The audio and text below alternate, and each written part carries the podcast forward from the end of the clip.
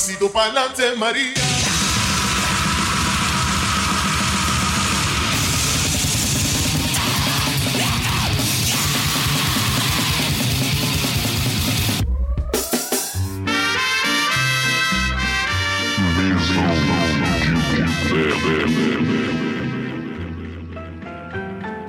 É isso aí, estamos com mais um Mesão de Boteco Entrevista. Essa é a edição número 6, que você vai poder acompanhar no nosso site posthardcorebr1.blogspot.com, nossas redes sociais, Facebook, posthardcorebr, Instagram e Twitter, é posthardcore underline br. Além de você poder acompanhar aí no nosso site nos principais agregadores, Spotify, Deezer, Castbox, Breaker, Pocket Cast, Radio Public, Anchor, Overcast e Google Podcasts. Então, todas as nossas edições estão em todos esses agregadores aí. Se você não tem Spotify e não quer baixar o Spotify, vai no Google Podcast, que roda no navegador, é tranquilo, dá pra ouvir e é sucesso. Ah, hoje, além de eu como entrevistador, uh, Ó, a gente tem o Jean novamente. E aí, Jean, beleza? salve, salve, beleza. E vamos. hoje eu tenho que falar que é um milagre. Hoje o, o, o- vai cair um meteoro na Terra porque nós conseguimos entrevistar esse ser de luz único diretamente da zona norte de São Paulo, senhor Fernando Konezuki. Bem-vindo, mano. Salve, rapaziada. Finalmente rolou, né? Depois de, de correr algumas vezes, dessa vez deu certo. Obrigado pelo É. convite. Satisfação estar com vocês. é Pô, satisfação sempre. Pô, eu tive que assinar uns 10 documentos, mano. É a assinatura, porra toda, só pra esse cara gravar, mano. Caralho. A assessora, a assessora dele deu um, deu um espaço pra gente, né? É, Assessoria finalmente, né? A assessoria de imprensa. Não é fácil sair da caverna, não. Vamos lá. Fernando, antes da gente começar a falar dos seus trampos musicais, sociais e pá, eu, vou, eu, vou, eu vou querer que você fale um pouco lá do teu início. O, o Fernandinho, o pequeno Fernandinho, como é que você começou a se inserir primeiramente na música? Por que escolher, vamos se dizer, um som mais extremo, mais barulhento e o punk também? Como que isso entrou na sua vida, cara? Olha lá, que, que curioso. Nunca me perguntaram isso. Bem-vindo, viu? Aí, ó. Olha lá. É, é. Então, para mim, cara, foi muita influência da minha família, né? Acho que meu pai e minha mãe, que escutavam rock desde pequeno em casa. O meu pai e minha mãe não eram do rolê punk, mas eles frequentavam o antigo Construção, que era um rolê punk é, aqui na zona norte de São Paulo, né? Ali acho que era perto da Taliba, enfim. E em casa a gente sempre escutou muita coisa, né? E meu pai escutando Queen, escutando Ramones, fui pegando aquilo e depois na na sociabilidade na rua, foi encontrando outros doidos aí do, da safra roqueira do Jaçanã, do final dos anos 90, o Apolo, o Flávio, o Sanches, Danilo, Alexandre, o próprio meu irmão, e cada um gostando de uma tendência diferente do rock, de um direcionamento, mas a gente sempre estava ali junto, o Jean também, que depois Tava muito bom. das histórias do Jean aí no, no metal e, e nos rolês no- nos anos 90. Foi a É, sociabilidade ali dentro do rock que a gente criou. E o pessoal andava de skate, também tinha uma influência forte do skate, do álcool, das drogas. Eu acho que meu início foi aí. Eu acho que para mim a música, a música ela vem de casa. Acho que o primeiro direcionamento de casa, de escutar rock, depois a sociabilidade na rua com, com essa juventude desvairada aí do Jaçanã. Nossa. andando, andando, andando de skate ali no. No. Caralho, eu esqueci o nome. No Bergamini ali, na Rolando de Garros. Skater. Sim, no Bergamini, É, é. apanhando do- dos seguranças do Bergamini e afins. É. E, cara, mas como é que você começou a entrar no punk? Porque, assim, quando a gente se conheceu, eu, eu conheço você menos tempo do que o Jean, né? Mas quando a gente se conheceu foi, foi por causa de um rolê punk. Como é que você se inseriu dentro do punk? Como é que. Porque, assim, o rock a gente viu que veio de casa e da galera ali. Mas o punk em si, como que ele foi inserido ali pra você? Cara, o, o punk, acho que ah, um pedaço do Ramones de casa veio. Depois, acho que procurando a identidade, assim, né? Procurando um rolê para se afirmar. E acho que eu fui me identificando com o punk muito junto com o Apollo, no, no Jassanã, ali no, no começo dos anos 2000. Uhum. E a gente começou a frequentar o rolê punk, acho que era 2002, 2003, e frequentar show, né? Na época a gente ia muito no, no Blackjack, que era em Santo Amaro, ia bastante no Hangar também, outros rolês que tocavam cólera, ratos de porão e afins. Então acho que também foi nessa sociabilidade, primeiro ali com o Apolo, e a gente foi se, se identificando, né? Andando com o Visu, com o Coturno, com tudo essa, esses acessórios punk. E aí também foi entrando em contato com o aspecto, vamos dizer assim, ideológico da cultura punk, que me atraiu muito, e, e acho que se conseguiu firmar né, um, um gosto musical com uma identidade política naquele momento. E aí foi e continua até hoje, né? E depois veio a formação aí do, do Infernal Noise também. É, então, daí a gente vai entrar nesse ponto, né? Primeiro, é, é, é uma história muito rápida que eu queria contar, que eu te conhe... que a gente se conheceu na fila do aniversário de 25 anos do Cólera, que foi um show que Sim. até hoje nunca saiu o DVD, nunca saiu o CD, nunca saiu porra nenhuma. E era pra ter saído. Era, teve gravação, regra... música que não ficou boa, que o Redson mandou colocar de novo. Foi. Lembra que tocou umas Gravaram três vezes? clipe, teve o clipe, tinha aquele clipe, era Circo Core que chamava. Nunca saiu esse, esse clipe na vida. E a gente se conheceu na fila do cólera, cara. Foi, puta, aquilo foi muito doido, cara. E eu lembro que eu tinha saído do trampo, eu tava de sapato social, mano. Tipo, puta que pariu, mano. Nada a ver, assim, cara. Caralho, no som punk, coitado. Deve ter ficado com os pés Não, eu fiquei, eu fiquei de sapato social. Eu tava de sapato e calça, cara. E tipo, é. e a galera toda de boa. O Fernando tava mó suavão lá. E eu, caralho, mano, eu vim do trampo, eu só troquei a camiseta. Acho que eu botei a camiseta do Ramos, do Dead Kennedy, sei lá o que que era, cara. E, e foi muito doido. Uh, antes do, do Jean também perguntar, Fê, eu queria que você entrasse então no, no início do Infernal Noise. Primeiro, por que Infernal Noise e por que Grind? Muitas perguntas. o, nessa, né, nessa sociabilidade punk, que acho que eu e o Apolo fomos, fomos desenhando aí, a gente foi nutrindo também o desejo de poder tocar, poder espalhar essa, essa, vamos dizer assim, cultura punk musical, tudo que a gente queria manifestar de alguma forma. E, e, aí a gente encontrou outras pessoas no bairro que também estavam afim, né? Primeiro o Danilo Poleto, o vulgo Poletão aí. Lendário. É, lendário Poleto. Lendário. Os 90, é. Dá para ficar aqui falando horas e horas, horas do Poleto, exatamente. mas não vou falar nada. Sim, sim. o maior e, símbolo do Jassanã. E depois o Ele Thiago o... Sanches, né? É, também outro símbolo. Grande do, símbolo. Dois ícones aí. e a gente, acho que primeiro foi eu, o Apolo e o Danilo que fomos tocando, ensaiando na casa da minha mãe, né? E depois, depois a gente, com muito sufoco, conseguiu juntar uma moeda, compramos uma bateria e compramos uma bateria e já falou, nossa, Sanches, você vai tocar. Ele colava junto com a gente, né? E ele nunca tinha tocado bateria na vida também.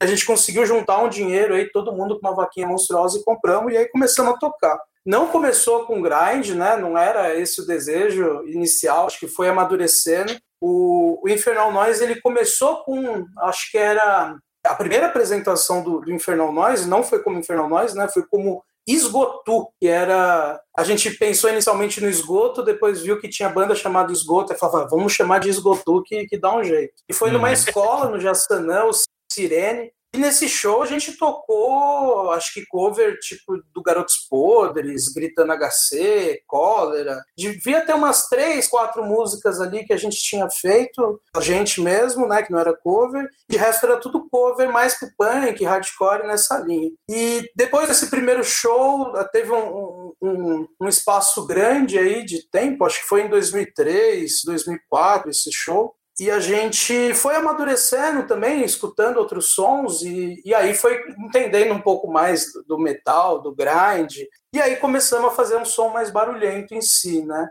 Então o grind não foi uma escolha inicial, ele foi um amadurecimento, assim, né? De, de começar com punk e depois ir buscando uma outra identidade, que acho que expressava toda a violência que a gente queria colocar, é, tanto na música quanto nas letras do Infernal, né? Então acho que o, o início de tudo é em 2003. E aí acho que como Infernal, acho que é a partir de 2004. Até legal, porque também o Jean fez parte disso, até legal de você falar. Mas daí, Fê, eu quero que você fale um pouco do contexto, porque o Infernal Noise começou a tocar, tocou numa escola tal. Mas eu acho que talvez um dos lugares que mais o Infernal Noise deve ter tocado foi o Chamegos, né? Foi o Chamego. E como é que era essa coisa de. Ah, com certeza. De organizar som, porque eu, lógico, a gente. Eu entrei numa, numa metade, como banda, eu entrei na metade fim desse, desse boom que a gente teve ali na região do Jassanã, Sabrina e do Chaves, que começou a estourar um monte de banda. Mas Uma esse começo, legal. esse começo aí do Infernal Noise, que já tinha algumas bandas que já existiam, como é que foi esse início para vocês?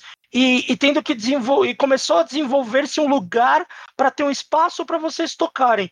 Como é que foi esse desenvolvimento na sua visão ali, como tendo do, no Infernal Noise dessa cena que a gente teve nesses, nesse período de, vai, 5, 6 anos? Beleza.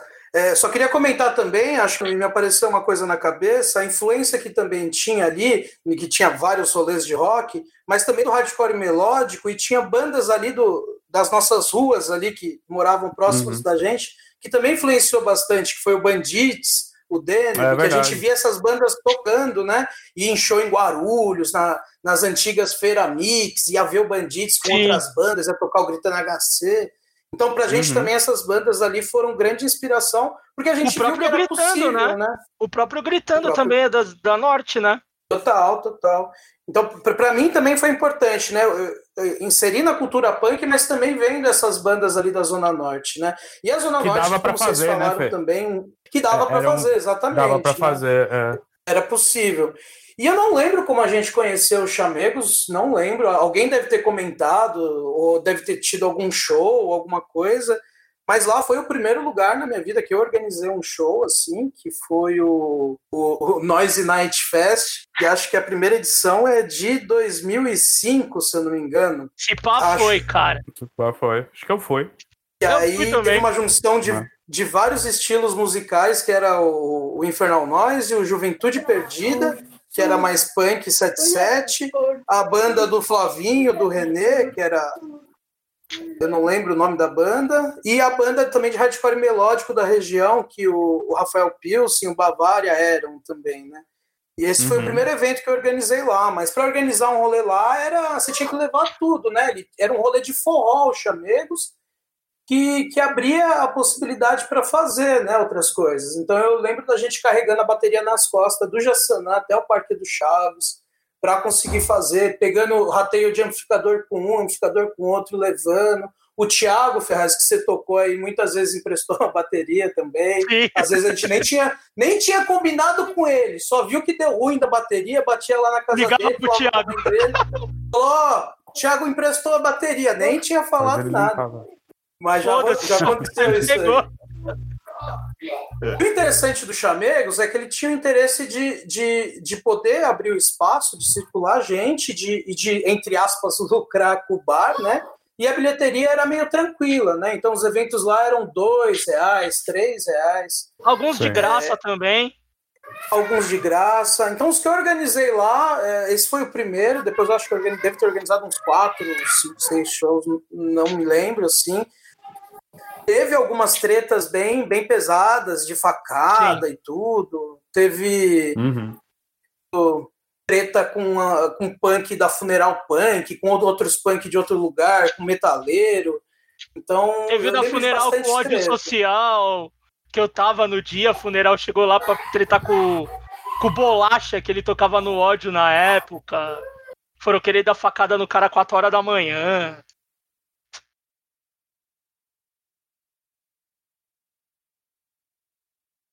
Alô?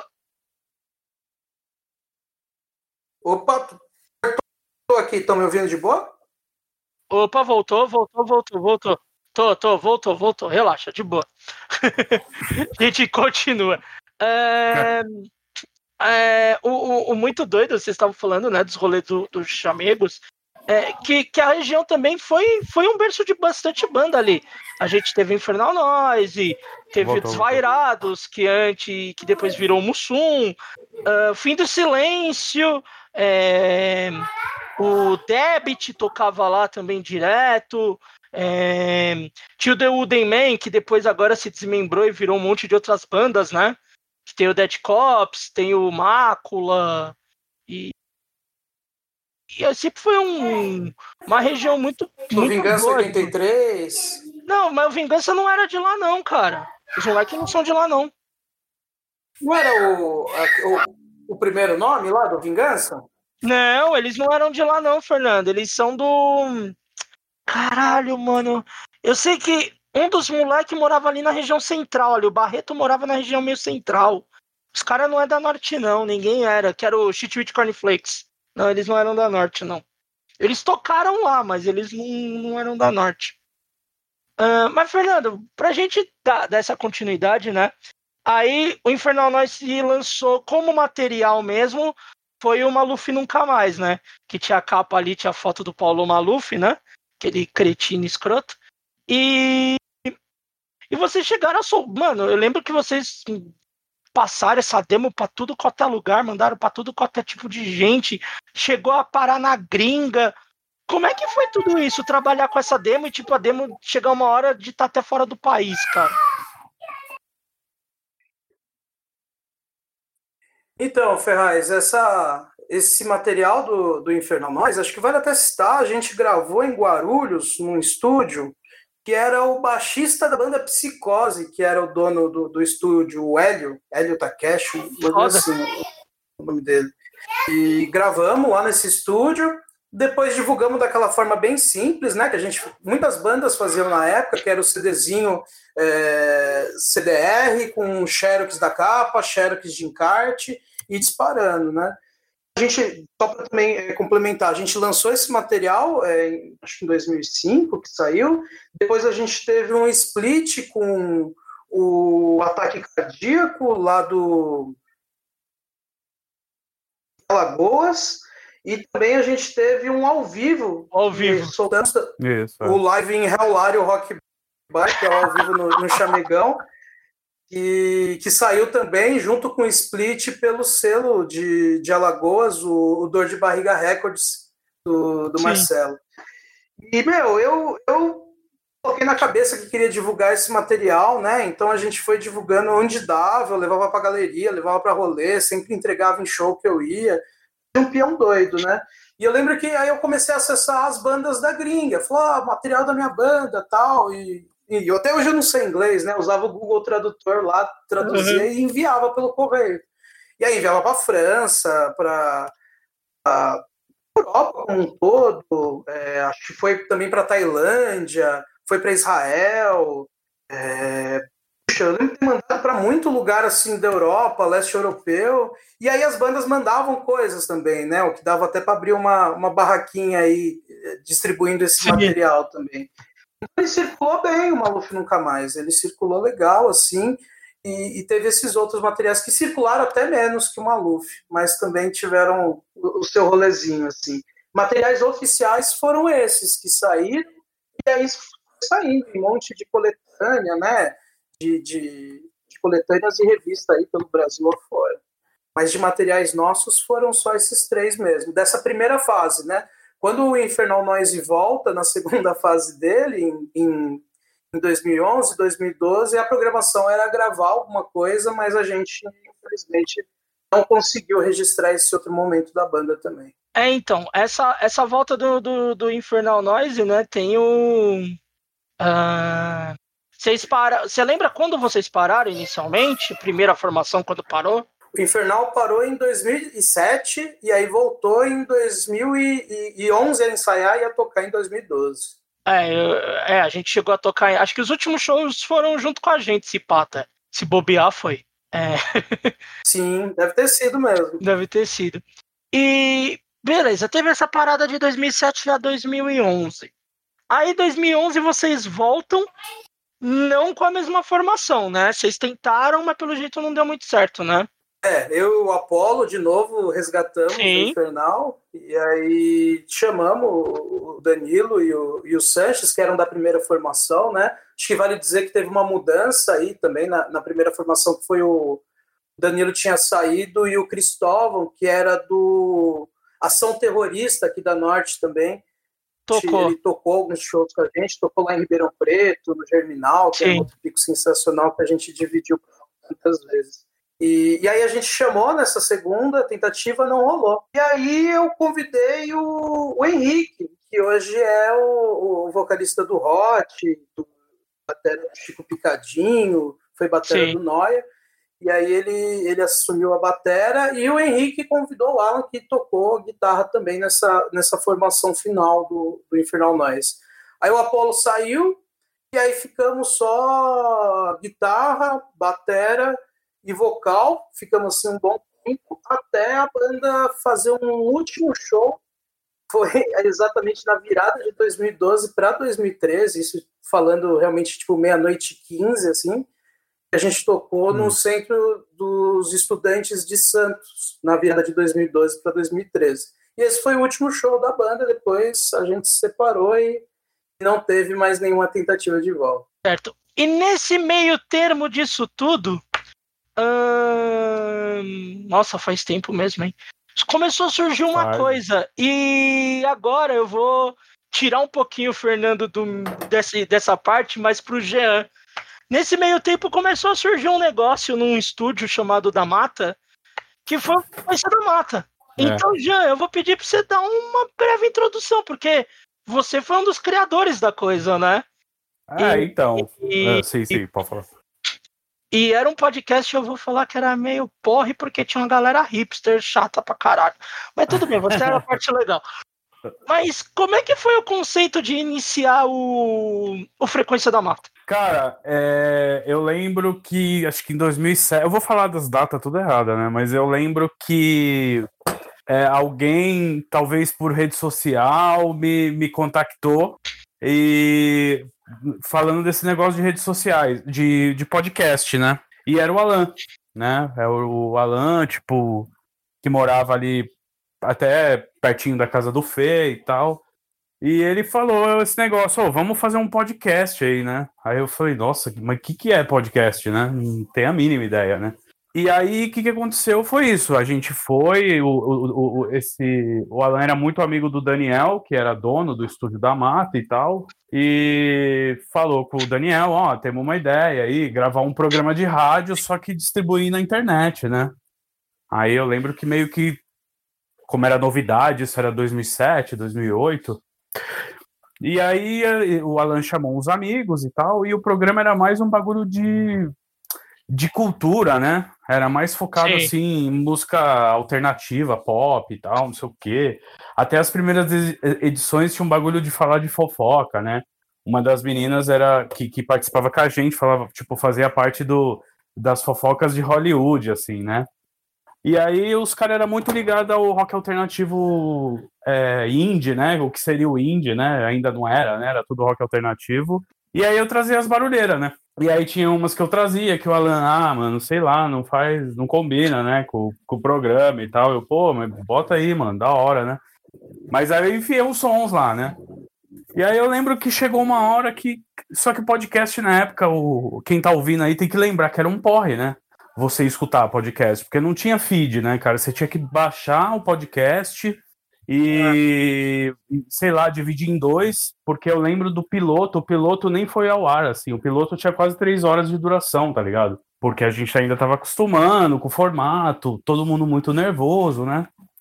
E. Mas enfim, rolou o primeiro e tal, era um programa muito grande, focado nisso, não sei o quê. Aí um dia o Alan, tipo, sei lá o que, que aconteceu, ele quis sair e o Daniel me chamou. Tipo, ele falou: ah, mano, vamos, é, vamos continuar aí. E aí eu já tava com o Fernando, o Fernando já era interessado por isso, interessado por música, eu chamei o Fê. E aí nós continuamos, né, por mais um tempo aí, tivemos umas entrevistas bem legal, acho que foi foi tipo, foi os programas legais. Eu não lembro nenhum da primeira versão, acho que só, mas eu, eu lembro muito já da, da segunda formação do, do Frequência da Mata. E aí eu estava fazendo faculdade de jornalismo, né? E eu, e eu precisava fazer TCC. E aí nessa eu pedi pro Daniel para dar um tempo e não deu tempo, né? Ele falou não, não ia rolar e tal, tipo, o programa precisava continuar. E aí foi isso. Aí alguns meses depois o Fê, tipo, oh, posso, cara, continuar e tal, tem umas ideias pro programa. Eu falei, porra, lógico, né, mano? O programa é você também, né? E aí foi isso, cara. O resto é história, tá ligado? Aí tá aí o Fernando. Eu tive essa pausa imensa. O Fernando nunca parou de fazer podcast, acho que sei lá, desde 2008. Né, Fê? Que você tá com tá nessa estrada, né? 2009, né? Sei lá. Como é que foi a sua inserção aí no no frequência? Como é que foi essa parada toda de você assumir aí e de também como é que você como que foi essa essa coisa de entrar no universo dos podcasts? Então, eu não, não conhecia muito sobre, bem pouquinho assim, mas ah, sempre fui um apaixonado por mídia alternativa, mídia independente, era algo que sempre me chamou a atenção.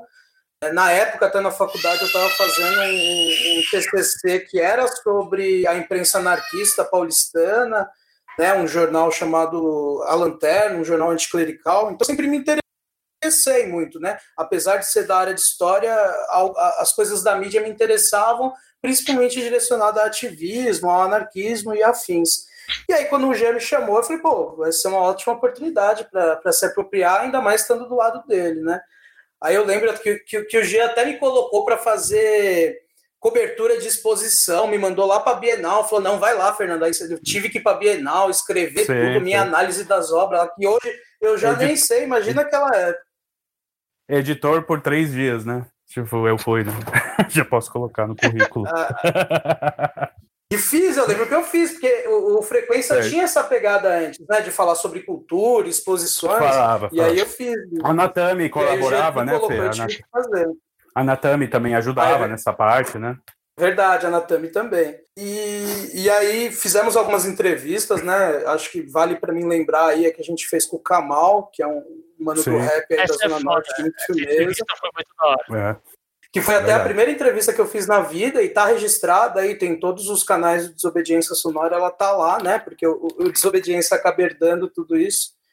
Uhum. E foi assim. E aí depois o Gia saiu, né? Teve esse rolo aí. E aí continuei fazendo, primeiramente sozinho, e depois fui chamando outras pessoas.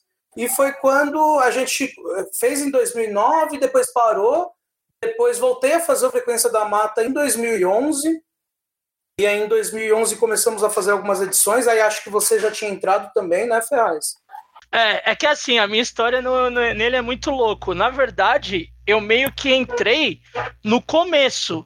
Eu cuidava Isso. da parte do site, do blog, né, que tinha do, do Frequência da Mata.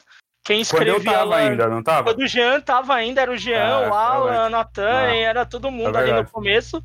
Eu, eu escrevia, o bagulho de shows, eventos, eu colocava no blog, depois eu perdi senha até tudo na época. É. E depois o Fernando me chamou pós entrevista comigo, que quando foi quando eu tava na Taiko.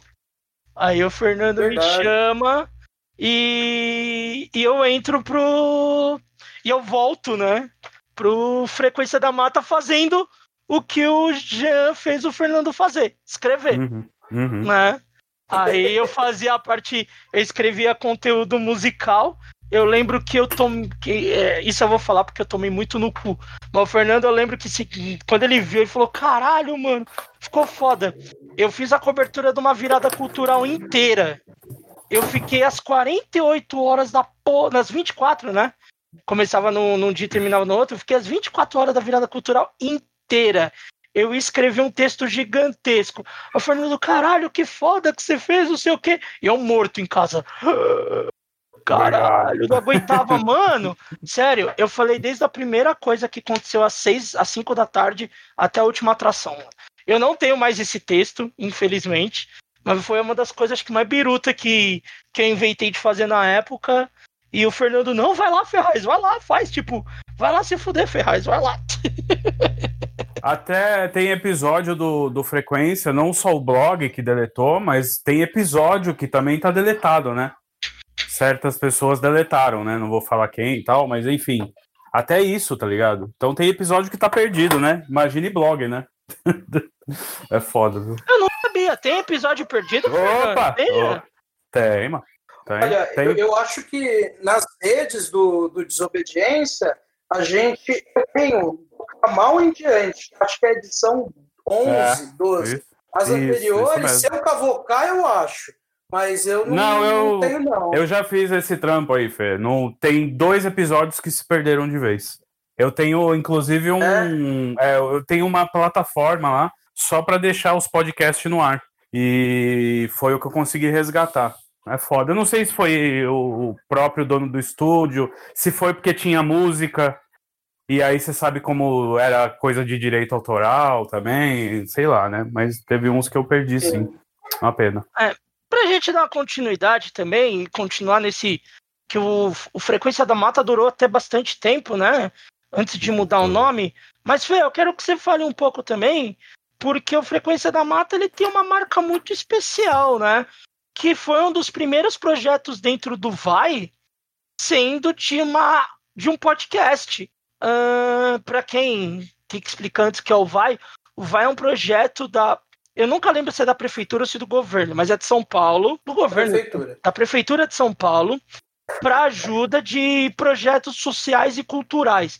Então tinha desde grupos de ciranda, galera na periferia montando é, casa para ensinar a galera a, a discotecar, b-boy, essas paradas. E o e o Frequência foi o primeiro podcast em si, né? Uh, eu quero te perguntar como é que foi essa parada, né? De ter um, um dinheiro governamental ali, né? Dentro de um projeto que era que era um projeto muito mais ali, não, não tinha um envolvimento, vai, é, lógico, tem envolvimento político, mas não tinha envolvimento do governo no meio da brincadeira. Como é que foi essa experiência do Vai para você, cara? Então, o, o Vai, o Frequência da Mata, conseguiu em 2012 e em 2013, né? Em 2012 Sim. a gente tinha uma equipe grande no Frequência da Mata, né? Você, o David, o Thiago, a Carol, a Natami, o Daniel, era uma, uma seleção ali, né? Quase dispostas em, em fazer várias funções e, e tinha uma equipe muito boa. E a gente escreveu um projeto muito bom, ele estava muito bom, bem amarrado, e tinha isso Sim. também que você falou, né, Ferraz? Que era, uhum. é talvez um dos primeiros projetos de podcast com financiamento público, né? Numa época que não, não existia podcast praticamente, né? Sim. Então, para a gente foi interessante, acho que para mim foi interessante por se apropriar desse outro universo, né? De, de também de ter esse financiamento e lidar com as prestações de conta, apesar da Carol aqui é, se descabelar nesses processos, mas a gente compartilhava muita coisa. E acho que foi interessante pela estrutura, a gente conseguiu manter um ritmo de trabalho, conseguia produzir um material de qualidade na época que não se produzia é, dessa forma, né, de convidar bandas, de gravar às vezes as bandas, de de oferecer alimentação, suco, de, de poder receber bem as pessoas, né? Eu acho que a gente conseguiu desenvolver um podcast durante 2012 de uma forma bem interessante, acessando muita gente, né? E em 2013 a ideia foi a gente continuar, a gente escreveu um projeto para a gente continuar. Maior. E fomos aprovados, maior, né? Previa aí, acho que show, tinha evento festival, E o festival no, no CCJ. Tinha festival, lançamento de coletânea, zine, tinha tudo. E aí ele foi aprovado, só que na época o, o Daniel do estúdio não quis continuar mais né, com, com as atividades. E aí há o rompimento hum. de todo mundo do Frequência da Mata, do podcast, com o Daniel, né? Vale lembrar que nessa segunda passagem a equipe também tinha mudado, né? A gente estava com o Fábio, que é do, do Chavões, e Sim. fazia parte da equipe também, que é um cara que também tem uma participação fundamental no, no processo. É, o, o, David já não estava mais. É, tinha bastante mudança, né? E, e aí é, é que você foi educado, né, Fernando? Do, o Daniel não quis mais participar. É que você quis ser educado, né? Eu não vou comentar, tá? Só vou ficar quietinho. Depois do programa eu, eu comento. Só uma palavra e a gente mata essa parte do Daniel que eu quero ah. perguntar outra coisa. Daniel foi um pau no cu, é isso. Pronto. É, é isso, pronto. Enfim. Ô, meu Fernando, mas eu quero que, se, lógico, se você tiver lembranças e tudo, eu queria que você falasse pelo menos, vai, uns três programas dessa fase que você te, que a gente teve lá no do Frequência, que você disse que, tipo, foram programas completamente, não só como legais, mas totalmente inesperados, ou que te, ou que te deixou uma marca até hoje, cara. Que, quais que você poderia falar, assim? Eu sei que tem pra caralho, tem um bagulho muito é. doido, mano. Mas sempre tem alguns que marcam a gente, tipo, de uma forma grande, assim, cara. Quais seriam pra você? Pô, tem, tem bastante, assim, tem muitas lembranças boas, acho desse período de, de material e de conteúdo que está disponível aí na internet para quem quiser acessar, né?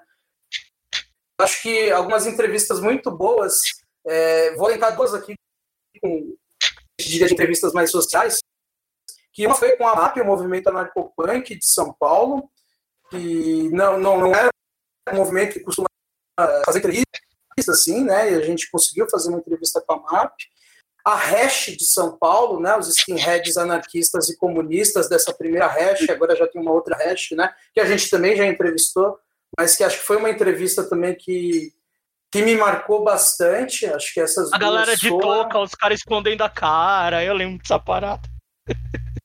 Foi, foi isso mesmo. Ah, e acho que tiveram, tiveram a parte musical, né, o mito da caverna, é, o Massacre em Alphaville também é dessa época, se eu não me engano. Foi, teve do Massacre. É, mais coisa musical bacana. Teve a, a Isalu, que é uma rapper que hoje já é estourada, naquela época não era tão conhecida. Teve o Catarso, Liberdade e Revolução. Teve o Pentágono, é, cara. Teve o Pentágono. Teve muita gente, né? Eu acho que foi uma fase muito boa, assim, que a gente tem um material muito rico. Mas talvez a que mais tenha, que eu costumo mais lembrar, assim, cotidianamente, é uma que a gente fez com o movimento Passe Livre, isso coisa Sim. de três meses antes das manifestações de 2013.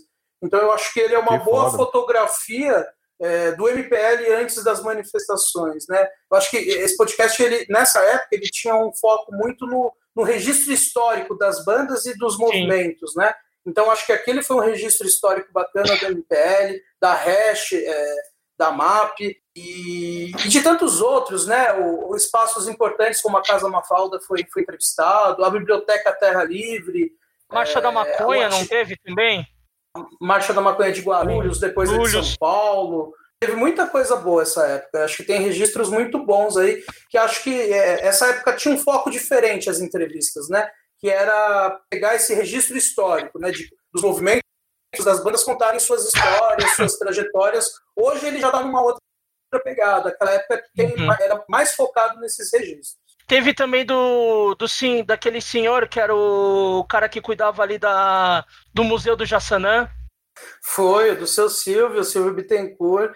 Foi uma entrevista muito querida. Eu lembro até hoje que eu fiz duas perguntas e ele falou, acho que coisa de duas horas, assim, até contou. Ele é um, muito querido, assim, aprendi muito com ele, fiz parte da Associação Museu Memória do Jassanã, e o seu Silvio, para mim, foi sempre fonte de inspiração. Foi uma entrevista muito bonita também. É, eu tenho, eu tenho lembrança dessas, assim, uma grande parte eu tava ali, né? Mas a, acho que as lembranças até vou citar, porque é, uma delas foi a que mais me emocionou, que foi quando a minha mãe foi entrevistada. Esse foi muito foda pra mim, assim, né? Que a minha mãe fazia um projeto. Bonito que a minha mãe fazia um projeto de ir no hospital e visitar as, as crianças com câncer e tudo. Então minha mãe se vestia de palhaça, ia. A da tua professora lá, da, da é Lívia Coutrin, não era o nome dela? A Lívia Cotrim, nossa, Ferraz, até me arrepiou agora. A Lívia Cotrim, que infelizmente foi faleceu recentemente, né? Que também foi uma entrevista uhum. muito boa. A dela, e acho que a mais malu... A, a, não é pela maluquice na entrevista, mas foi o, o, o caso foi a entrevista em que eu participei, que foi da Taiko, e não foi bem por causa da Taiko. A outra entrevista que ia ter, os caras não foram. E a galera morava muito perto. Aí falou assim: pô, mano, que vocês não venham rapidinho pra cá. Ah, não dá pra ir, de bike é muito longe pra ir. Aí o Fernando mudou a entrevista, chamou um brother dele que acho que fez um TCC sobre metal, eu não lembro o que era, e tipo, cagou pra galera que era pra gravar assim, sabe, mano? Tipo, eu dava risada, mano, porque é, é uma galera que eu tive uma encrenca. Ah, foda-se, eu vou falar aqui, o podcast eu, nós manda aqui. É o Sicas. É o coletivo hum. Sicas, os caras foram mó cuzão comigo numa organização de show e o Fernando ia entrevistar e eu não sabia. Aí os caras, tipo, não foram, mano, cagaram. O Fernando ligou pros caras, os caras, ah, não, mano, tá muito longe, tá não sei o quê. Eu, tipo, viu? Foi querer entrevistar os caras e daí o Fernando mudou a entrevista depois. Olha aí. Foi, foi mesmo. Te dedurei na cara larga, desculpa. É você que tá falando aí, hein? É. Tirou da reta, né, cretino? Não sei de nada, né? Quase eu não sei de nada.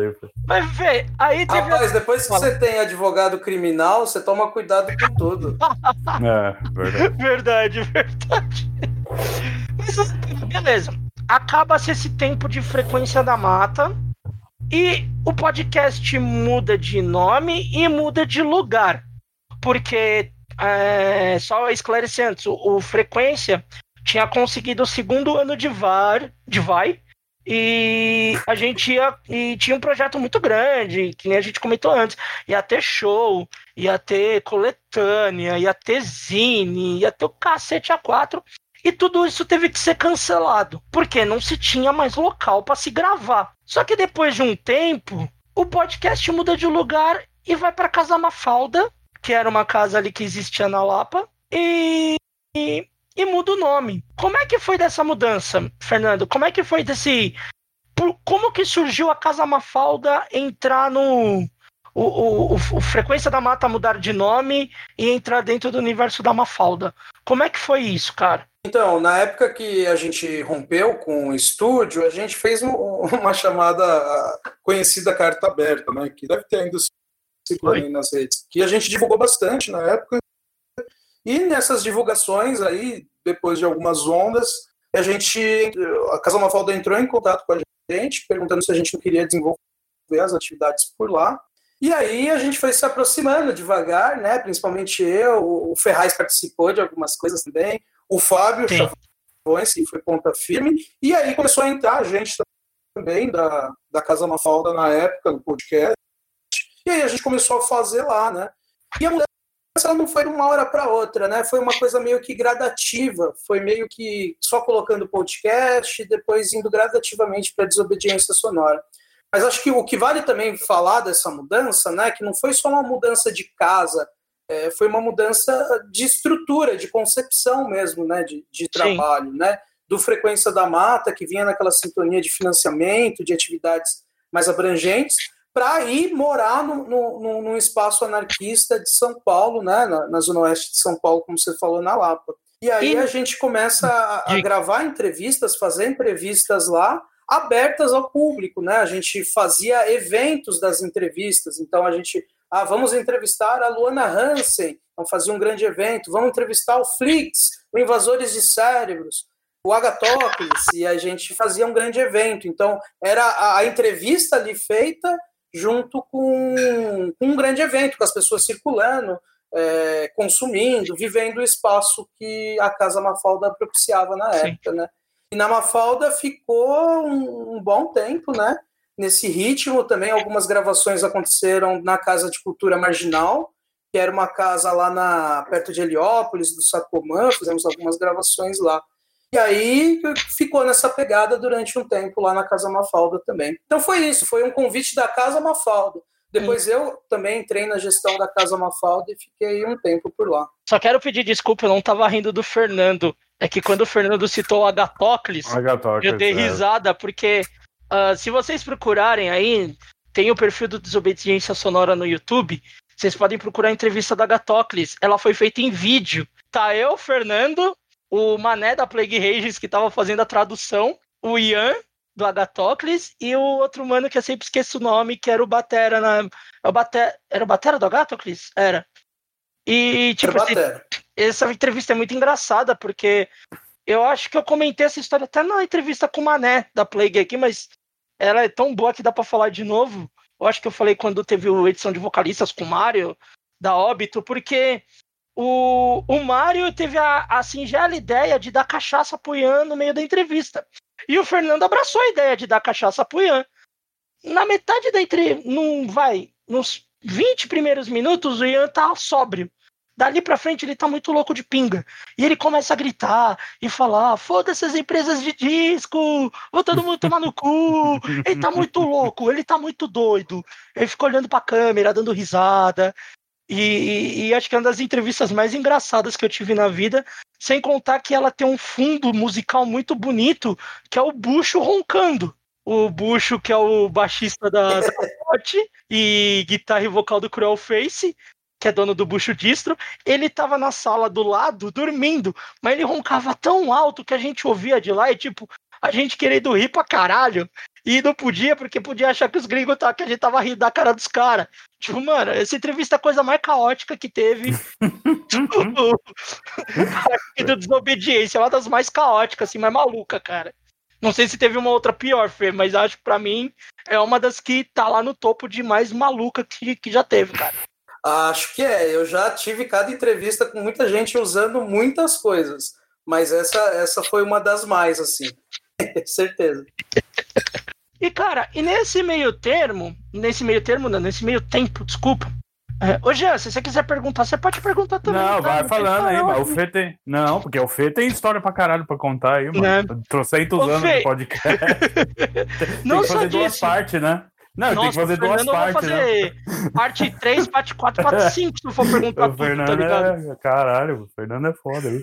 Mas, Fê, agora eu quero entrar num outro ponto com você, que eu acho que entra nesse período que você estava na, na Mafalda, né? E eu quero que você contextualize do jeito que você puder, claro, que você começou a dar aula na Fundação Casa nessa época, né?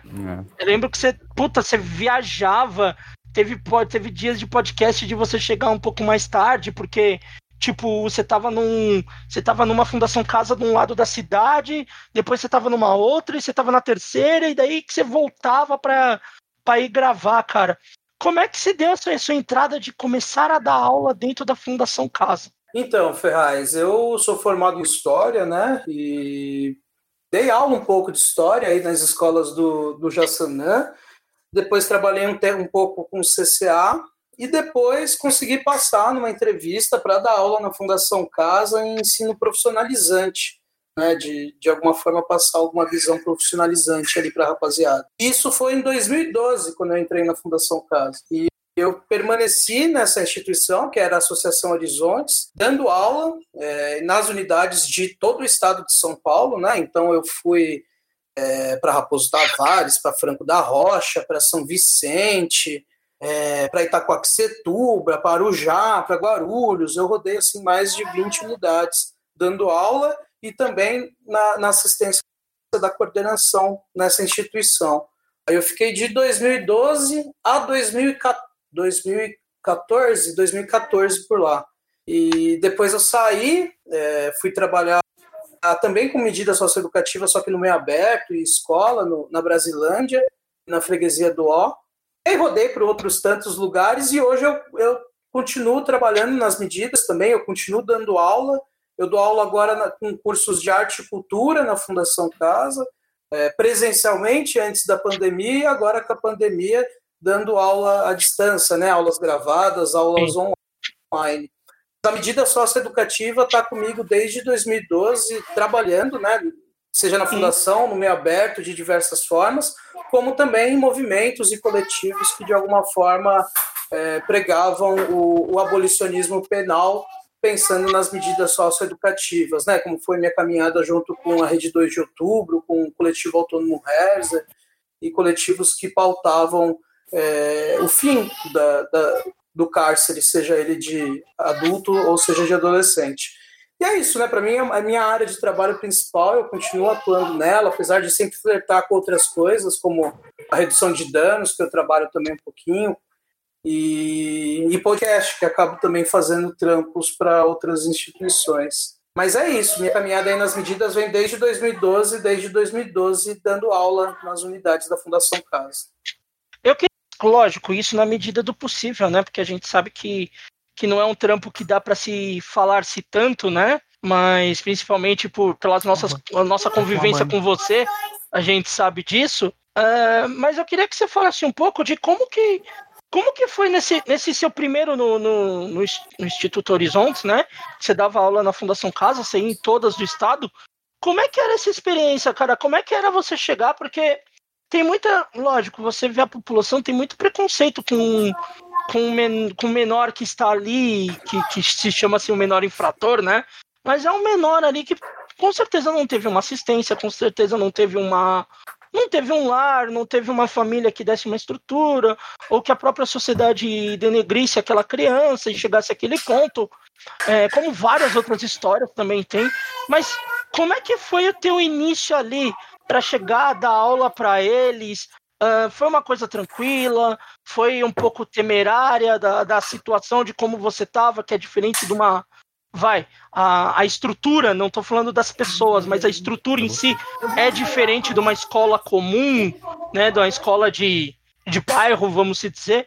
Como é que, o que, que você pode nos contar desse início seu dentro da Fundação Casa? Então, quando eu entrei, eu acho que eu, eu tinha já também uma base um pouco, uma base sólida, né? Eu já estava formado, eu tinha uma leitura de, de pedagogia libertária que era o que me norteava em entrar esses espaços de educação, né? Eu costumo lembrar muito da experiência anterior do, da, da fundação, que foi em CCA, onde eu aprendi bastante a lidar assim com situações bem adversas, né? De, de quebrada, né? De, de dialogar ali a partir do, das perspectivas ali do, de uma lei que não era regida pelo Estado, né? De viver Sim. situações que, que eram tensas, de, de, de morto, de tiro, de tudo. Então eu acho que o CCA me ajudou muito a poder chegar, né? Era o CCA ali no Jardim Cabuçu, na divisa entre Guarulhos e São Paulo, que é uma região meio sem dono, aí o Jean uhum. conhece bem. E, e aí na fundação, quando eu entrei, eu, eu entrei, né, com meio que curioso para saber o que, que eu ia enfrentar, né? Fui com essas coisas da pedagogia libertária, né, de, de não ser em sala de aula uma, uma pessoa zoada, né, não, não estabelecer ali relações verticais, não chegar cagando regra para os moleques, é, construir junto com eles, né? Então, eu sempre tive uma relação muito boa com os meus alunos, nas universidades que eu passei, seja oito anos atrás, seja hoje, muito por esses princípios, né? De, de construir junto, de tentar uma autogestão na sala, de horizontalizar as relações, de direcionar para as construções coletivas, então, isso sempre me ajudou muito. Acho que já vivi situações tensas dentro, é, mas nunca por conta dos meninos, assim. Uma outra treta ao longo de todos esses anos, assim, porque eu acho que eu sempre tentei me colocar de uma forma muito respeitosa lá dentro, junto com eles, né, a partir desses princípios que eu estou falando. Acho que no primeiro ano eu fiquei muito na, em Franco da Rocha, na Raposo Tavares, e Franco sempre me marcou muito, sempre foi um lugar que eu trabalhei durante muito tempo, até antes da pandemia eu estava trabalhando lá. É uma cidade cheia de cadeias, né? Seja hospital Sim. de custódia, né? Seja o Juqueri, seja a Fundação Casa, seja é, o meio adulto de homem, seja mulher, aquela cidade cheia de cadeia, assim, né? Então, uma Franco da Rocha sempre me marcou muito, por a gente fazer altas caminhadas até chegar na unidade, ser um complexo grande. Já vivi situações desde tumulto, a incêndio, com um avião jogando água, é, incêndio que estava ao redor da unidade. Então, sempre foram diversos momentos aí que eu, de alguma forma, vou contando o que eu posso contar. Sim. é, tem coisa que não tem, não tem nem mesmo como contar, né, mano? Porque é, é da, é, fica, fica pra vivência, né, cara? Também tem coisa que, que acho que você acaba guardando pra si, tipo, principalmente, lógico, por, por todos os, os cons, tudo, tudo aquilo que se constrói no meio disso, né? E também não, não expor principalmente a, a garotada que tá lá dentro, né, mano? Uh, mas de, dessa parte da Fundação Casa, você trabalhou nesse tempo, tudo e tal, e a gente voltando para a parte do podcast, tem a mudança que a Casa Mafalda acaba, né? Com o fim da, da Casa Mafalda, o Desobediência fica sem casa. Como é que se deu esse período até vocês chegarem na Rádio Antena Zero? Então, depois que, que a Casa Mafalda acabou, né, em 2016, o Desobediência começou a existir de forma itinerante, fazendo podcast, né? Acho que vale, vale mencionar também que, como Desobediência, a gente fazia outras coisas, né? Acho que organizava show, Sim. Organiza, né? É o que eu falo no passado, pensando na, na pandemia também que a gente vive. Mas uhum. a gente sempre organizou show, roda de conversa, CD, dentre outras coisas, né?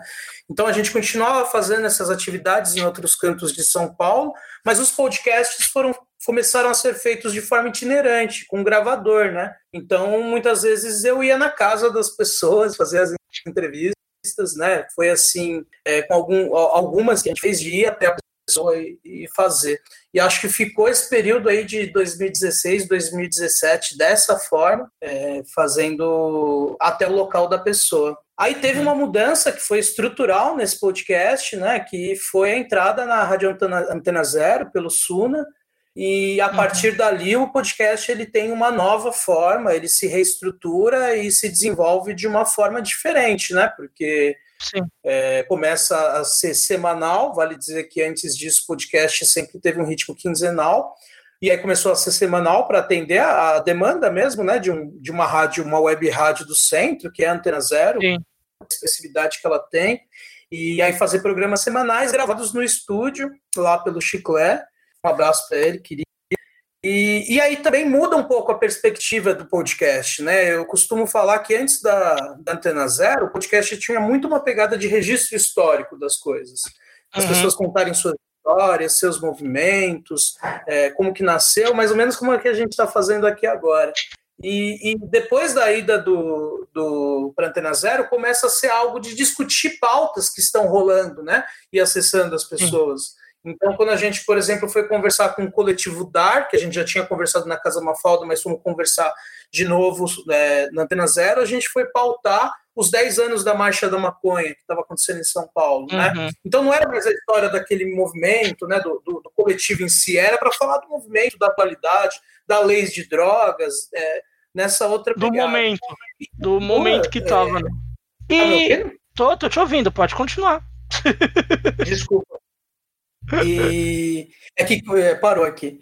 E, e aí continua nessa perspectiva, né? Então eu, eu começo também a fazer menos entrevistas, é, começo a participar cada vez menos desse podcast e dentro do Desobediência Sonora eu começo a fomentar também a criação de outros podcasts. E aí estava até falando para vocês aí antes de, de da gente começar a conversar que eu não, não preferi não fazer entrevista durante essa pandemia que a gente vive, porque eu tenho internet muito ruim e também casa com neném, então hoje aí sabe que tem toda uma logística diferenciada. Opa. E aí, é, na pandemia, eu não fiz. Acho que a última entrevista que eu fiz foi com o, o Fábio Malarte sobre o doutorado dele, que ele vai falar em é, sobre o cárcere, é, a Cracolândia, fazendo a sintonia da, da Cracolândia com o cárcere e os hospitais psiquiátricos. assim Foi a última que foi. Eu fiz uma semana antes da gente entrar em pandemia, né? E soltamos depois, mas não fiz ainda dessa forma.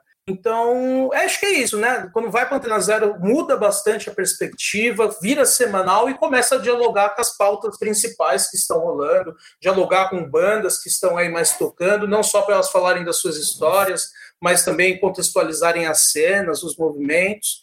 E isso, e aí eu, eu pretendo continuar fazendo entrevistas é, uma vez por mês aí quando voltar, mas a distância para mim fica muito difícil. Eu vou mais fomentando outros podcasts. E, e você tá até falando do, desse negócio dos outros podcasts. Eu queria entrar num ponto contigo que eu acho que, que é um dos bagulhos mais legais, assim, que, lógico, eu gosto muito do Desobediência, eu gosto muito das linhas que tem dentro do Desobediência, mas uma coisa que eu achei muito foda que você trabalha, principalmente, é a coisa de dar aula sobre podcast, como criar um podcast dentro de escolas. Como é que surgiu essa ideia de de, de ensinar na, em escolas sobre como criar um podcast e se isso já, já chegou a resultar a ter outros podcasts por, feito por esses alunos, como é que chegou nesse contexto todo, cara, de dar aula sobre podcast? Então, a gente começou a fazer oficina de podcast, que a gente chama né, de oficina livre de podcast, em 2016. E acho que, de novo, eu vou aqui resgatar a pedagogia libertária, que foi muito inspirado nela, de poder passar é um conhecimento técnico e prático ao mesmo tempo, né? Político e técnico, que é a edição de áudio, que é fazer um podcast para as pessoas, sabe? Então a gente começou inicialmente a convite de um parceiro do Daniel, uma escola na cidade de Brotas. Então a gente começou, não foi nem em São Paulo, fomos para Brotas fazer e fizemos uma primeira edição lá com os alunos da escola, Foda. secundaristas. E, e aí depois dessa escola, a gente começou, eu comecei uma experiência no programa de braços abertos, que era um programa voltado a usuários de crack aqui em São Paulo, de redução de danos, né, da, da gestão uhum. do PT que teve aí. E eu começo a fazer edições dentro desses hotéis sociais com usuários de crack e usuários e usuárias não só de crack, como de um monte de outras coisas, como a gente também é, né? Então, só é importante também deixar essa conotação política explícita. É, fizemos algumas experiências lá e depois partimos para outras escolas, fazer em Guarulhos. O, a gente participou de oficina, acho que na Feira Anarquista, que teve uma muito marcante para mim, que foi quando a Câmara Municipal da cidade de Guarulhos estava ocupada e me chamaram para fazer um podcast é, lá de cima, na, na, Câmara Municipal de Guarulhos, então, eu, passando ao vivo, e os caras estavam sendo ameaçados de morte, então foi uma coisa bem bizarra, assim, mas rolou legal. Caramba, E depois foda. a gente... a gente começa a fazer bastante edições por aí, né? A gente tenta fazer a oficina e depois fazer com que vire uma edição, de alguma forma. E aí fomos fomentando, né? Certo. Uma dessas resultados da, das oficinas de podcast foi o Tiago, que fez parte né, do Desobediência um tempo e agora está de volta, que começou a trabalhar com podcast nas turmas dele, depois de uma oficina que a gente fez lá no Jardim Cabuçu, no Frei Galvão, na escola ali. E hoje ele é do Desobediência Sonora, tem um projeto de, de podcast é, na escola que ele está, que é a Shirley Gill, uma escola municipal ali no, na Parada Inglesa, também na Zona uhum. Norte. E ele foi, um, foi um, um, resultado bem empírico, assim, né, de, de, de professores se envolvendo com podcast depois das aulas. E esse ano de 2020 a gente queria retomar, porque a gente deu uma pausa aí, alguns, espaça, alguns espaçamentos, assim. Acho que a última que eu tinha feito, acho que foi lá no, no Pé de Macaco Fest, lá em São Carlos, que eu fui fazer uma uhum. oficina lá. E, e, aí depois não tinha feito mais. Aí o Thiago chamou e a gente voltou a fazer. Esse ano a gente fez numa UBS ali na favela de São Rafael, em Guarulhos. Aí a gente foi na MF Shirley Gill, que ele, ele dá aula. E aí a gente foi, uma semana antes de decretar a quarentena, na cidade de Itapira, numa escola estadual, fazer oficina lá também, a, a convite do querido Daniel. E, e aí veio a quarentena e a gente teve que parar com tudo, mas a gente estava com uma programação assim de um calendário bizarro de, de, de de oficinas, assim, e tanto Sim. por escolas quanto por SESC, é, uhum. pelo interior, pela cidade, pelo litoral, e aí a gente teve que cancelar tudo, né? Agora a gente está terminando um material que a gente entende que, que vai ser um fanzine aí para falar sobre as oficinas. Então é um a gente até pensou num nome que é um é, manual de, de manual de desobediência sonora para podcasts então que conta um pouco a história do desobediência, um pouco dessa transição do, do frequência, tudo, mas também tenta escrever um pouco sobre como fazer um podcast, né? E isso direcionado à, à, juventude, né? Adolescente, dos 11, 12 para cima. Nosso foco sempre foi a molecada, né? Sempre foi atuar com uhum. criança, com adolescente, talvez até muito mais do que adulto, né? Eu, pelo menos, curto muito mais estar com a molecada do que com adulto. Então, essa ideia que vem um material ainda em 2020 que seja um manual aí de como fazer podcast, inspirado nessas oficinas que a gente fez nesses últimos quatro anos. Que foda, e você chegou a ver, você chegou a ver algum projeto que foi para frente, assim, de alguma oficina? Você chegou a ver o resultado na, na prática, assim? Deve ser muito estimulante, né? Saber que... Então, que rolou, né? Não que rolou, não precisa Sim. bombar, mas só de terem feito, né? Pelo menos um piloto, porque eu sou, eu sou o rei dos pilotos, né? Eu faço é, uns e é desisto, é né? É verdade. mas é legal, pelo menos, você ver que você inspirou, né? Você chegou a rolar algum, assim, que você. Que você Chegou conseguiu. a rolar algum, alguns rabiscos, assim, vamos dizer assim, sei, porque a oficina, sei, sei. ela tem um objetivo, acho que, de apresentar a pessoa o podcast, mas não necessariamente o compromisso da pessoa sair dali fazendo podcast, né? A gente pensa sim, muito em, sim, sim. acho que criar um ambiente confortável, acho que uhum. poder discutir mídia independente, então o que, que é mídia Exato. no Brasil, o que, que é mídia independente, o que, que é podcast, o que, que é rádio. Então acho que tem uhum. essa discussão política que a gente faz atrelada a um, a um acomodar os nossos alunos e alunas que estão ali recebendo a oficina Sim. e ter uma vivência a partir daquilo, né? Então, uhum. acho que em primeiro lugar é a pessoa se sentir bem. Então, eu já vi resultado, Sim. por exemplo, de menino que fazia funk, por exemplo, e que, vendo a gente compartilhar ali uma forma de utilizar no Audacity, começou a regular de uma outra forma o programa, né? A gente teve numa ocupação ali no bairro de Pinheiros, a ocupação, não sei se ainda é independente, mas era a Qualtune. Lá a gente fez uma oficina e depois os morador, as moradoras ali, que são, eram coordenadoras da ocupação, elas quiseram tocar um podcast depois, que, que era um podcast para falar ali das pautas da ocupação também. É, a gente teve outras experiências nessas escolas, né? Na Shirley Gill, que eu fiz, eu acho que eu fiz duas oficinas lá, né? E lá eles têm hum. uma rádio, né? Lá eles, eles de alguma forma têm uma rádio, pelo menos antes da pandemia, né? Tinha uma rádio que tocavam as atividades, faziam edição e muito também através do trabalho do Thiago e desdobramento das oficinas. E acho que vale mencionar, né, que além desse ambiente de obediência sonora das oficinas, eu faço oficina também na Fundação Casa, os meninos, né? Então eu tento Sim. criar podcast com os moleques lá dentro. Cada turma, é, quando eu estou presencial, a gente tenta criar um podcast, seja com as músicas deles, com as pautas deles. Então ali, por exemplo, Gia, eu não consigo disponibilizar um computador para cada um editar, mas a gente acaba Sim. fazendo um roteiro junto, acaba gravando junto, acaba escrevendo música junto e tendo essa vivência, né? De, de, construção coletiva, de sociabilidade, de entender o que, que é uma mídia independente, o que, que ela se diferencia das outras mídias.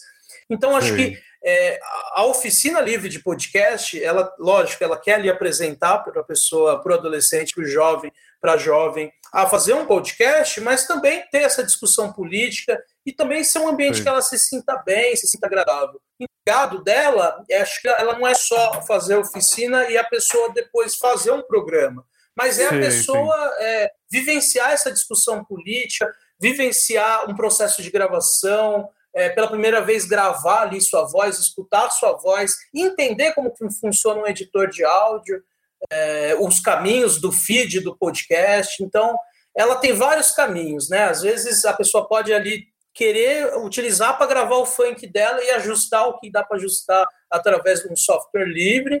Às vezes é poder, é, de alguma forma, divulgar o que está acontecendo na escola, né, das pautas escolares e estudantis.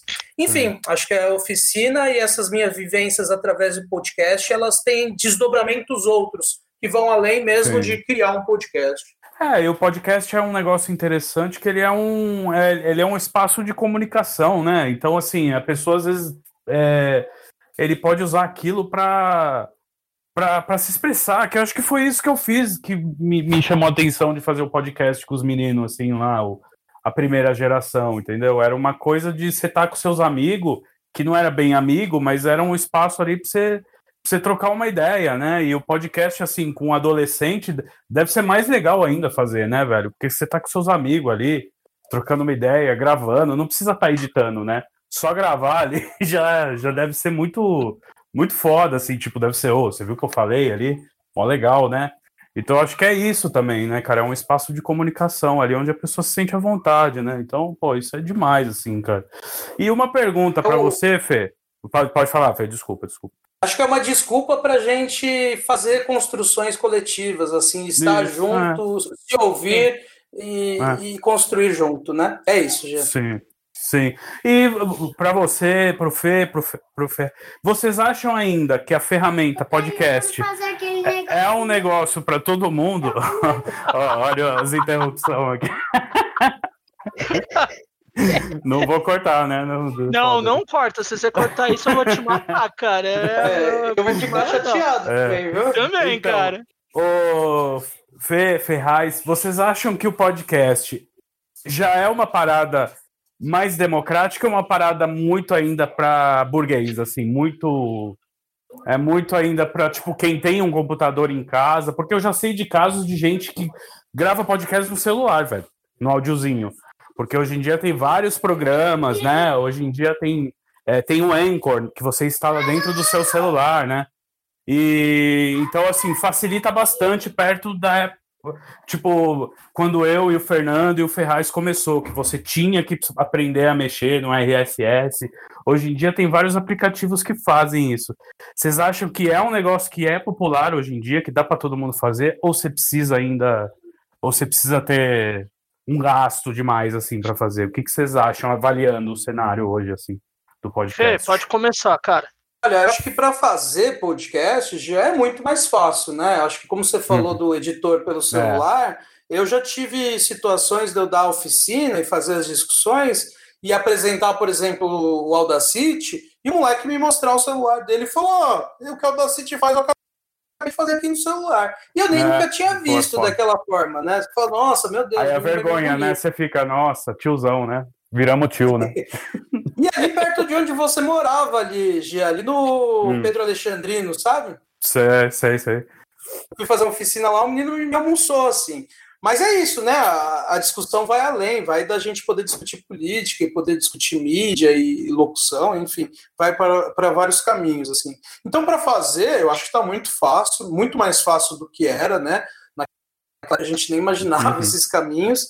E acho que para uhum. escutar, eu, eu acho que ele está muito mais, né? Principalmente no, nesse contexto que a gente vive de 2020, da pandemia, eu acho que muito mais gente está escutando podcast, uhum. Mais do que antes, né? Já, já, já viu aqui no Brasil, acredito é eu, ano... do podcast, e aí com a pandemia ele estoura de vez mesmo, né?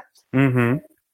Muitas vezes, né? E eu conta dos meus alunos assim, acho que dá para dizer que 90% dos meus alunos é, nas unidades da Fundação Casa nunca nem tinham ouvido falar de um podcast, né?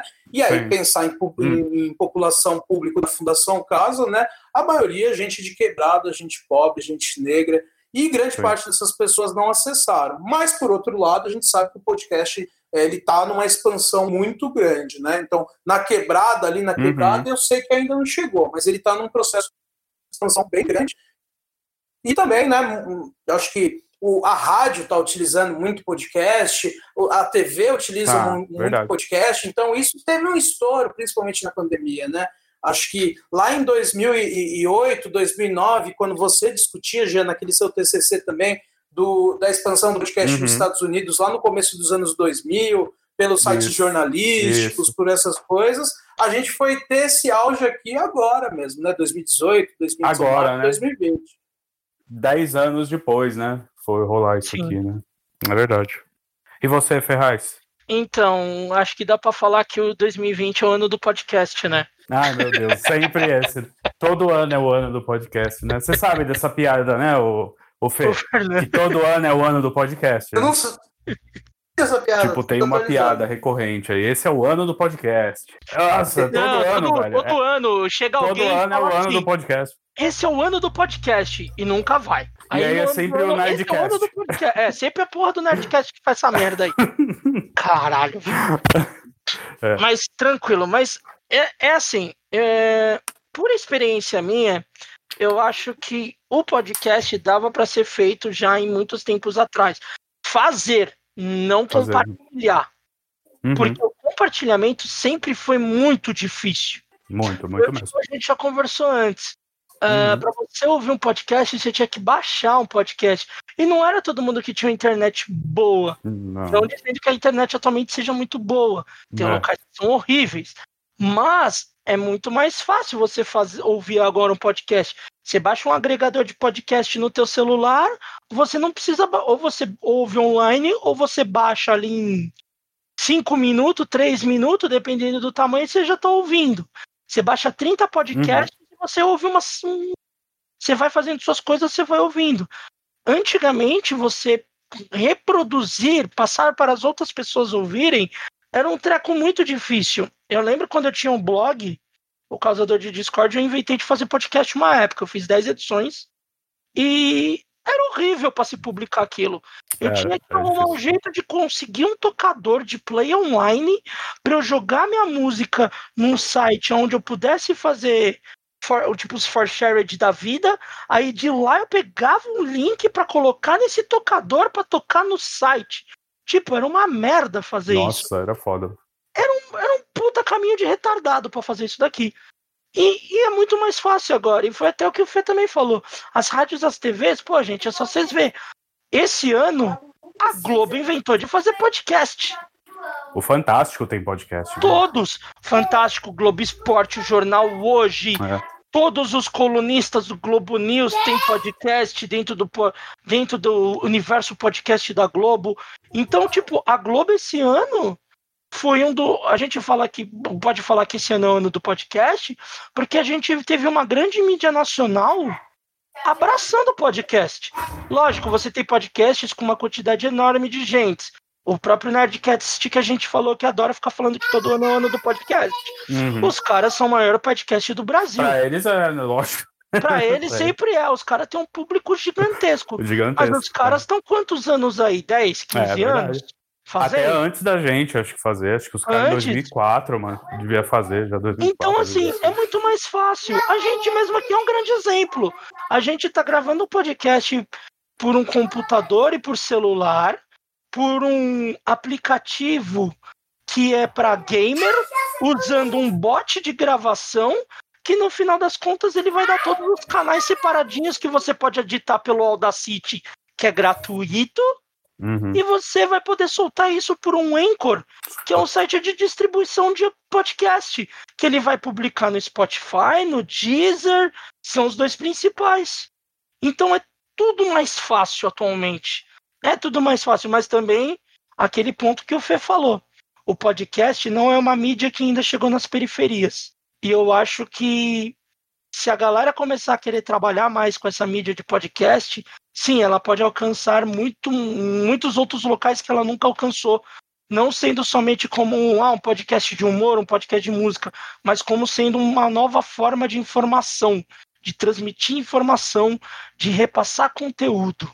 Então, eu acho que a, a ferramenta podcast pode ter um grande boom nessa pandemia para começar a chegar em locais que ela nunca talvez pensasse em chegar. É, concordo. E de, é, eu, eu, percebo, por exemplo, que é, muitos movimentos sociais já estão, é, já, já, te, já tipo, tem um podcast, né? Tem, já estão tentando fazer esse fervo de conquistar o espaço deles lá dentro da, da, da podosfera, né? E você vê isso também, Fê? Você acha que os movimentos sociais estão lá ou ainda falta muita coisa, assim, né? É, como é que você vê esse, acompanha esse crescimento, né? Já que você está há tanto tempo, assim, né, na estrada aí do, do podcast, você tem visto crescer esse... Como é que você vê?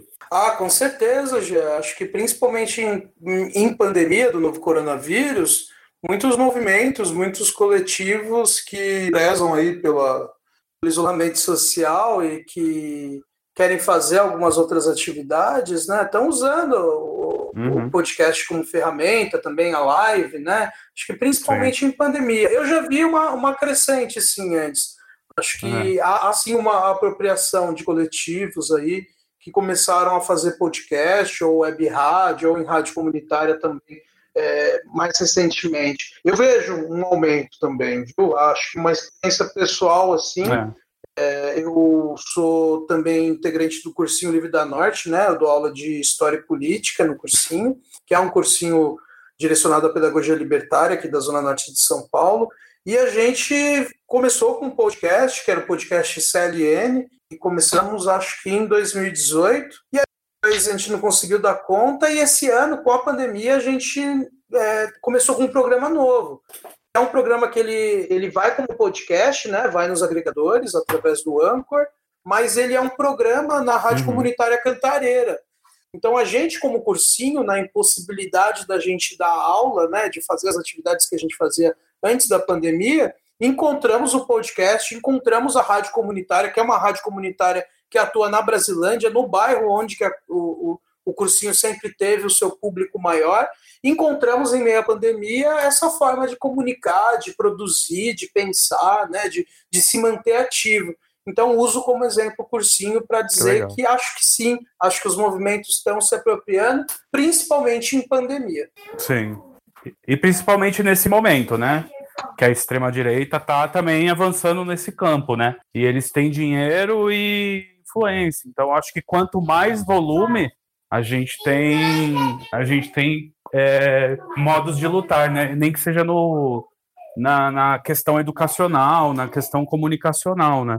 Eu Sem sou dúvida, otimista. acho que o, sou otimista. o podcast tem essa importância mesmo, né? De construir outras narrativas. Acho uhum. que é o podcast como Sim. mídia independente sendo entendido, acho que é esse compromisso de poder trazer o que a mídia convencional não traz, né? Ou do que essas mídias reaças da fake news trazem cotidianamente, né? Então acho que uhum. o podcast Sim. ele ele está aí também é, para poder diferenciar de outra mídia, para trazer outras narrativas, para construir outras versões, talvez as, as versões de quem foi vencido. Sim, é verdade. E aí, Ferraz? Mas... Então, eu queria, eu queria falar de um bagulho que, assim, uh, alguns anos atrás, eu não vou lembrar quanto tempo, uh, teve uma entrevista no, no nosso site, lá no Post Hardcore, com o Fernando e com o Suna, contando da história do Desobediência Sonora, desde o Frequência da Mata tal. E na época, tinha uns programas do Desobediência Sonora num museu. Eu não vou lembrar qual que era o museu, mas eu lembro que você me contou disso daí. E, e, eu queria saber contigo, Fernando, se isso teve uma repercussão, porque eu lembro que você contou que era uma exposição meio fixa no museu, que ia demorar, um, que ia ficar um bom tempo ali e tal. Não sei se você lembra bem disso. Mas se você lembrar, eu queria que você falasse um pouco disso, cara, porque na época eu tinha achado tão foda e, mano, é muito doido ter um podcast completamente feito pelo Total Faça Você Mesmo, estando dentro de uma exposição no museu, cara. Se você lembrar, eu queria que você contasse um pouquinho dessa história, cara, que ela é bem foda. Ah, acho que lembrar, sim, sem dúvida. E lembro muito bem, porque foi algo muito legal que a gente construiu, que foi uma parceria com o Memorial da Resistência, que o Desobediência Sonora fez, especificamente com o Rafael Escobar, que é um artista que estava expondo lá. A exposição consistia em, dentro de uma sala do, do, do Memorial da Resistência, ter uma junk box, e nessa junk box você podia acessar ali podcasts, programas em geral, de rádios comunitárias também, que de alguma forma defendiam os direitos humanos. E os nossos trabalhos estavam lá. E até antes da pandemia, essa sala ainda estava, né, quase fechando dois anos. Então, muitos programas do Desobediência Sonora, é, como outros também, estavam disponíveis lá. O que a gente fez, além de deixar esse material disponível no memorial, foi fazer entrevistas no museu. Então, a gente promoveu algumas entrevistas com o museu aberto. Então, as pessoas estavam entravam para o museu, de repente caía numa sala, estava a gente lá fazendo uma entrevista. Então a gente fez algumas entrevistas, eu consigo me lembrar aqui de algumas. A gente fez com uma meninada que cumpria medida socioeducativa na Brasilândia, para falar sobre violação de direitos na Brasilândia. A gente fez um pouco sobre vivências nas cadeias de São Paulo, com dois caras que, que, que ficaram muitos anos no Carandiru, em outras cadeias do estado, o Maurício, que inclusive sobreviveu ao 2 de outubro, né, o massacre do Carandiru que há pouquinho tempo fez aniversário, o CRIC também. É, a gente reuniu ali agentes da pastoral carcerária para falar sobre um relatório que eles tinham produzido sobre violação de direitos nos hospitais de custódia e tratamento psiquiátrico aqui do estado de São Paulo. Então a gente fez uma conversa com a pastoral carcerária. É, trouxemos também alunos de escola.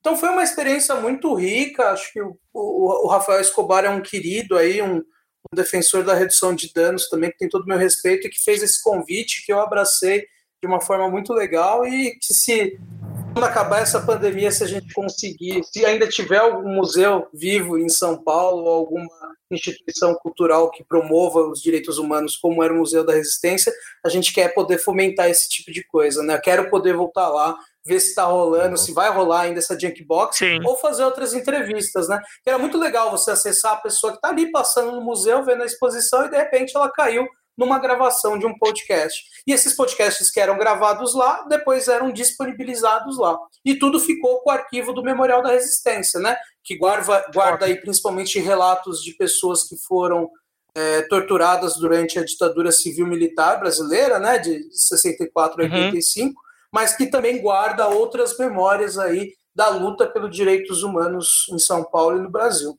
Sim, muito foda. Muito e, foda. e, cara, eu, a gente tem. Cara, você tem muita história.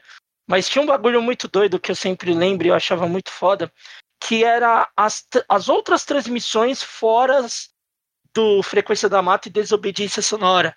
Que nem eu lembro que vocês estavam tocando numa rádio comunitária uma época que é da que era de uma favela. Uh, tinha um coletivo acho que de fábricas que também transmitia. Uh, eu não sei quais que você lembra, Fê, mas eu queria que você tivesse memória melhor do que a minha, lógico.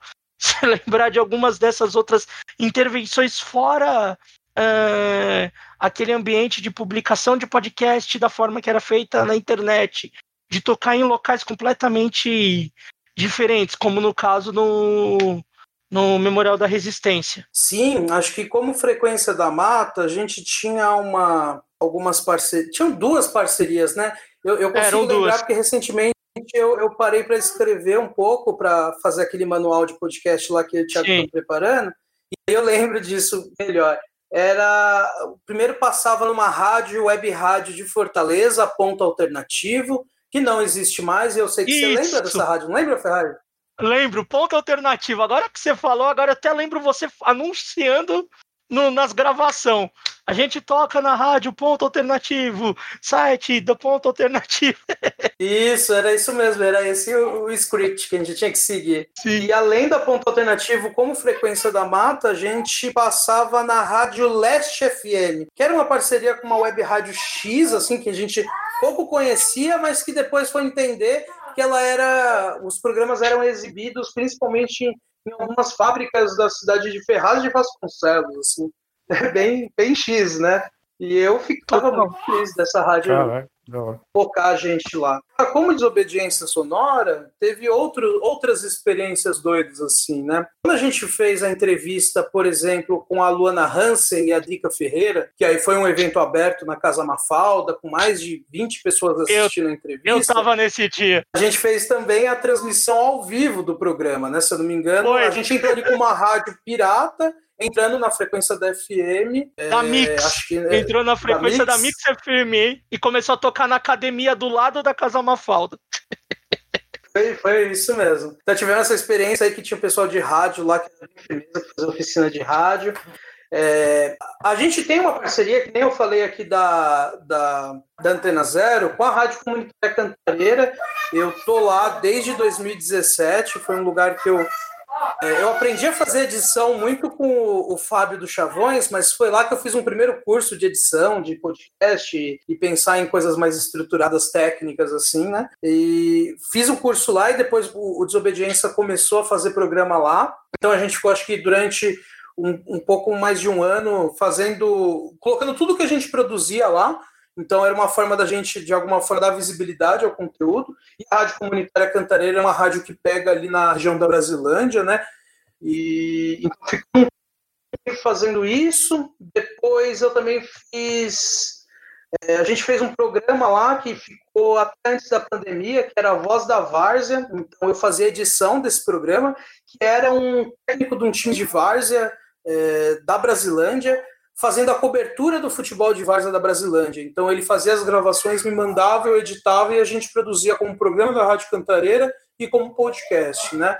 E aí ele parou, infelizmente, porque com a pandemia cancelou todos os jogos de várzea também, né? Sim. Que é o Valdemar, uhum. querido, um é abraço para ele, e, e chamava a Voz da Várzea. E agora eu tô continuo na Rádio Cantareira, não como desobediência sonora, mas com o programa do Cursinho Livre da Norte que eu falei, né, que é o Indisciplina, que está semanalmente na Rádio Comunitária Cantareira, às sextas, às 16 então teve essa parceria aí com, com eles, a parceria com Antena Zero. Eu acho que de parcerias nesse sentido foi isso. O que a gente faz também é produzir outros podcasts, né? Então a gente tem aí o, o Desobediência Sonora como semanal e o mais antigo que a gente produz, que é um programa de entrevista especificamente, né? Essa continuidade do Mata. E a gente começou outros, né? Tem as edições da Oficina Livre de Podcast, que eu falei já. É, tem o um podcast Voz Ativa Estudantil, que é o Tiago que produz lá na escola professora Shirley Gill, da Parada Inglesa, que também é através do Desobediência, que também divulga através do Desobediência os drops de análises políticas, o Estratégia e Análise do Bruno Lima Rocha, inclusive lançou uma hoje, né? A gente faz o Talento Aprisionado, que eu, que eu edito, e as memórias de um cara que também passou na cadeia há muito tempo, o Crick, que ficou aí mais de 30 anos preso. Então ele fala suas memórias de, na cadeia e fora da cadeia. A gente também tem o Casa Virada, que é um boletim sobre medida socioeducativa semanal. Sim. E também tem agora um que o Suna começou, que é de análise de disco punk, que é o. Puxa vida, é... eu não vou lembrar o nome. Começou aí faz um mês que aí o Suna e outros integrantes aí de, de, bandas punks e de discotecagens da, da cidade de São Paulo fazem. Aí eles pegam um, um disco punk e chavam ele. É isso, de, acho que a gente tem uma série de outras produções, né? A gente deixou ali de ter só o, o, o semanal Desobediência Sonora e hoje, mais ou menos, a gente está com quase um programa por dia, assim, né? Não, não que se tem, rapaziada, é o Memória Viva Nasce a Cada Dia, que acho que vale lembrar, que é o Daniel, que eu acho que o Ferraz lembra dele, que é sobre memória popular no interior de São Paulo, hoje em Itapira, mas a gente também passou por outras cidades. De forma geral, é isso. Caralho, cara, vocês viraram tipo um, um núcleo de podcasts. Isso é muito doido, cara. Isso é, é verdade, foda. é legal. É, é muito é legal muito isso. É tipo uma distribuição, né? Tipo, é um selo, é. né? Vocês viraram um selo. de. É, vocês viraram a. É sei lá, a, a relapse dos podcasts, cara. É, é, é Discord.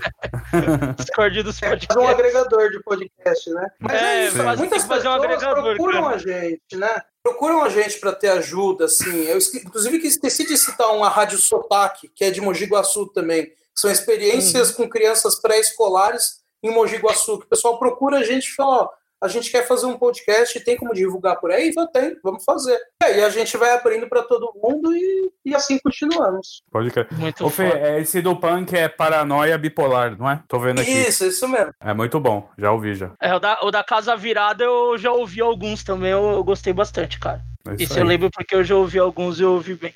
Ô Fê, a gente já tá chegando no fim, né? Porque senão a gente vai fazer um programa de cinco horas contigo.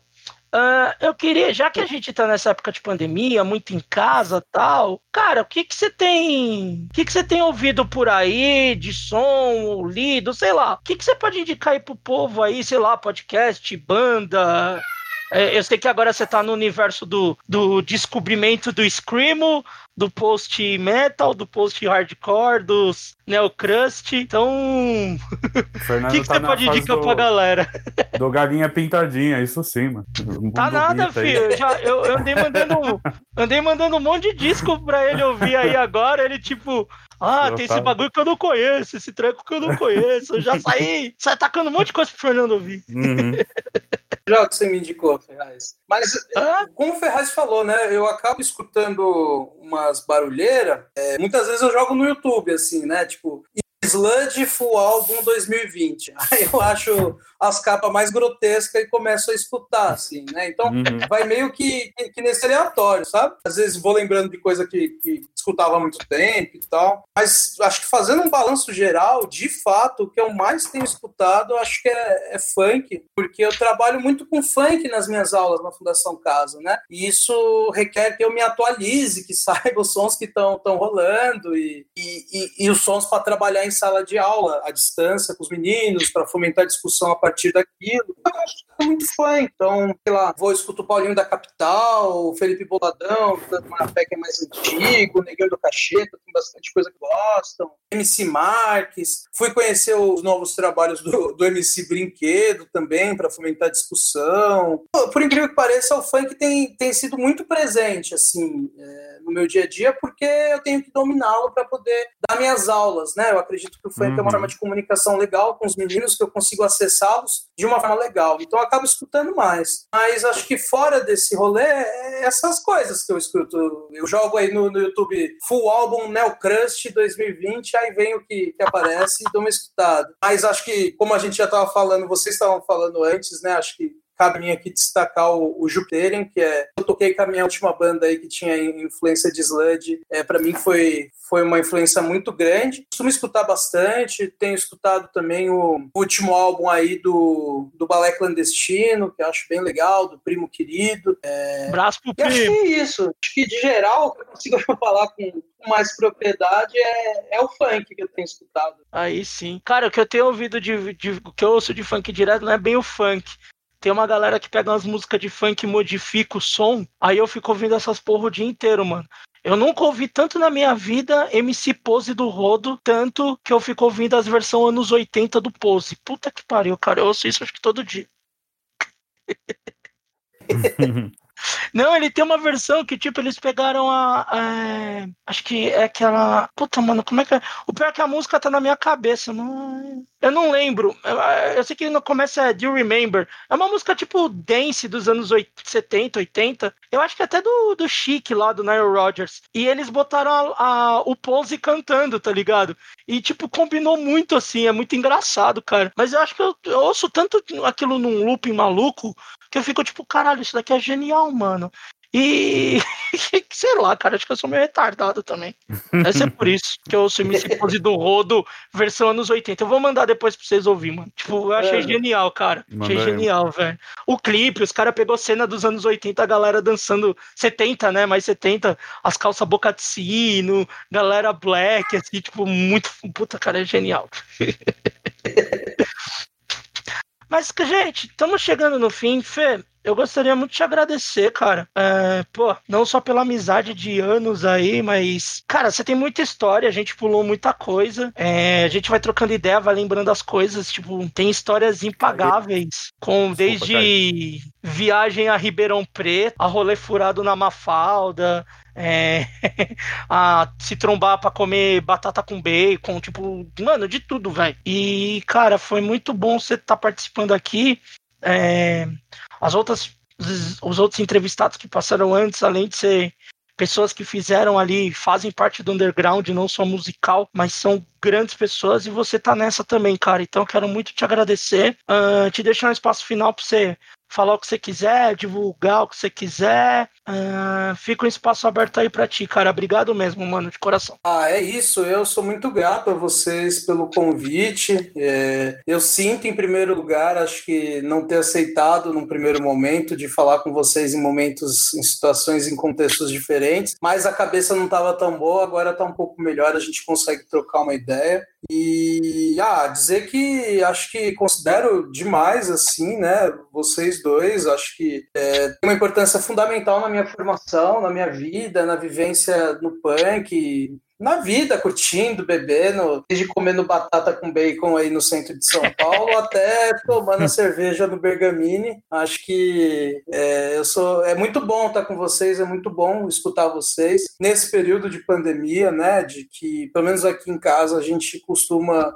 a gente continua seguindo aí o isolamento social, a risca, né? Com criança a gente sabe uhum. que a dinâmica é outra, então a gente cuida aí, tem os máximos cuidados é, a nossa contagem aqui está em 201 dias de isolamento social. Então é bom conversar com outras pessoas, né? É bom trocar ideia, é bom lembrar de coisas. Muito obrigado, acho que em primeiro lugar, a, a, vocês por terem me convidado. É um grande prazer estar com vocês. E quero aproveitar esse espaço, uhum. acho que para divulgar outros trampos, né? Falei aí do, dos vários podcasts de desobediência sonora, então quem tiver mais interesse em escutar as coisas do desobediência, elas estão todas no megafono, mas que distribui aí para o Spotify, o Google Podcast, para tantos outros agregadores então, todos aqueles podcasts que eu citei estão lá: o Estratégia Análise, Paranoia Bipolar, Talento Aprisionado, Casa Virada, o Desobediência Sonora, que é esse aí, que é a continuidade do, do Frequência da Mato, o Casativo Estudantil, a Rádio Sotaque, o Memória Viva Nasce a Cada Dia, enfim, entre tantos outros também que a gente começou com outros rolês e não, não demos continuidade. Então, é, tá tudo disponível, as coisas do Desobediência. Estamos na Rádio Antena Zero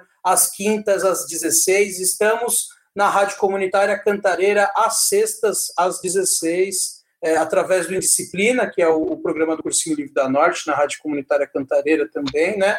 O Casa Virada está disponível na Rádio Comunitária Cantareira de terças e quintas às 14 horas também. E fora esses podcasts, tem alguns outros que eu costumo fomentar, que é o Boletim da Rede, que eu quero também deixar aqui o registro, que é um, um podcast do Fórum Regional do Direito da Criança e Adolescente da SE, que eu faço parte, sou da diretoria executiva, e a gente faz um fórum, mens, um podcast mensal, então ele está disponível no Anchor, quem quiser acessar, é Boletim da Rede, Fórum dos Trabalhadores e Trabalhadoras aí do centro da cidade de São, Paulo que atuam com criança e adolescente. Ah, e é isso. Eu sou muito grato a vocês por essa oportunidade de poder conversar, de poder compartilhar, de lembrar de coisas. Para mim foi um grande prazer. Muito obrigado a vocês pela oportunidade. É nóis, isso é foda. É nóis.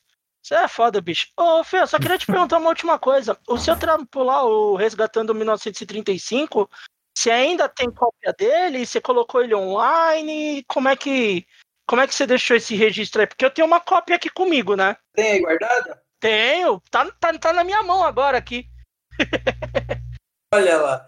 Esse, esse foi fruto de um artigo que eu fiz, né? De, de uma especialização que eu fiz em história.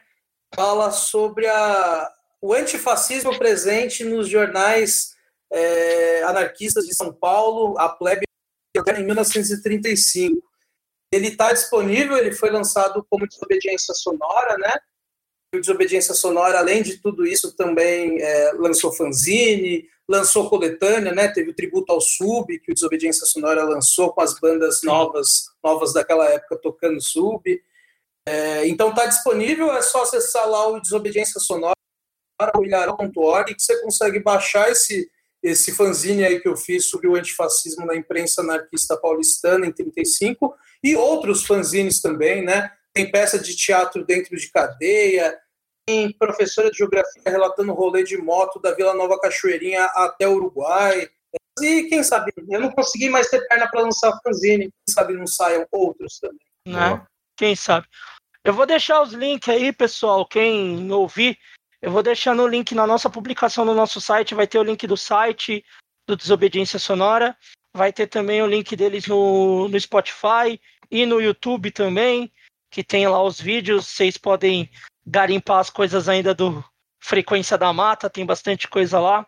Então, mais uma vez, obrigado, Fernando. Jean, obrigado também, mais uma vez, mano, tá aí Nossa, com nós. O Jean que também estamos... faz parte dessa história toda doida, mas agora o Jean é da equipe, então é só funcionário mesmo. Não, nós. Vocês dois não. Isso, ouçam Desobediência Sonora, que é muito foda. É, Na é. Antena é. Zero tem vários programas legais lá também. É, vale muito a pena. Vocês dois não saem daí, a gente ainda conversa mais uns dois, três minutos aí.